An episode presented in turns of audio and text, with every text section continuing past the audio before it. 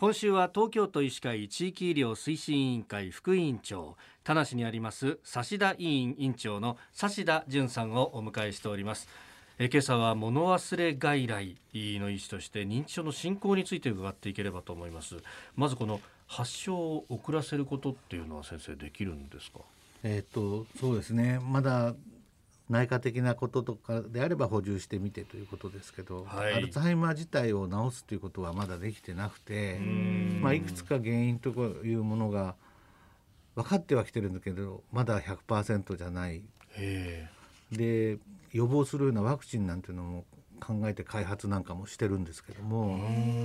まだ全然実用化はしてないとかいうのも事実ではあるんですね。今僕らができるのは抗認知症薬という、まあ、日本で承認されてるのは4種類あるんですけど、はい、まあ、それをその方の症状とか、生活状況に合わせて選んで、お薬を処方すると。でああくまでも進行予防なんですね。お薬っていうのは。でやっぱり一番大事なのはやっぱり人との接するというようなことだと思うんですね。はい、結局例えば脳卒中の方でまあ不幸にも半身麻痺が残っちゃったような方だと、一生懸命その手足を使ってリハビリをやって歩く訓練をしたりしますよね。まあ、ちょっと場所はあれなんですけど結局認知症の方なんかも、脳自体の機能が落ちたから記憶が落ちてると。だから脳を使うってことが、はい、あの非常にプラスになると。もういうことはもう世界的に認められてることなんですね。ある意味のリハビリってこと。そうですね。だから脳を使うってことですかね。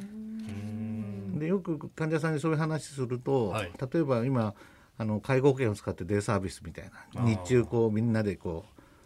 体操したりとか手芸をしたりとか、まあ、いろいろ目的でやるんですけど、それにそういうことをプラスやった方がいいですよと話するんだけどね、あでもああいうとこ行っても気を使うからねって。とか、はい、私はもう十分あのそういう活動はしてますと。してるけど物忘れが出てるんだから本当は追加した方がいいと思うんですけどなかなかそこにこう逃げられたりとか。で気を使うってことをもうちょっとよく考えるとそこでまあ納得してる患者さんもいるんですけど、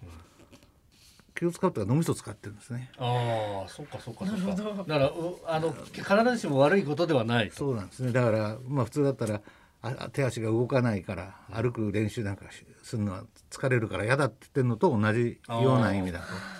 ですよなんていう話して納得してやっぱり言っていただいたりとかするようなこともありますよね。なるほど。これやっぱあの会話をするっていうのがまず一番そうですね。うん、会話とかだから、はい、まあ、会話って人のことを聞いて、ええ、それに対して自分なりに考えてそれを言葉として発する、はい、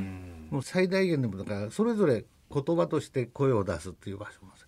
聞く場所も違うし考える場所も違う。はい。ドームだから4箇所から5箇所のチャンネルを使ってやることなので。脳の全体を使うっていうんですかね。だあのであとはだからあの ICT を使って、はい、まあ、テレビ電話みたいなまた顔も見えますからさらにさっきの話じゃないですけど五感の一つ増えますんであのそういうこともどんどん活用していったらいいみたいには言われてますけどなかなかお年寄りにそれを、まあ、もしくは認知症の人に。あそうですね、うん、だから僕ら今のうちにタブレットは使えるようにしておけば、新しく覚えるのは大変でしょうからそれは一つやっとくべきことかもしれないですね。そうか今のうちから慣れとくっていうのはそうですね。そうですよね。えー、今週は指田委員長の指田淳さんに伺ってまいりました、えー、1週間先生どうもありがとうございました。お疲れ様でした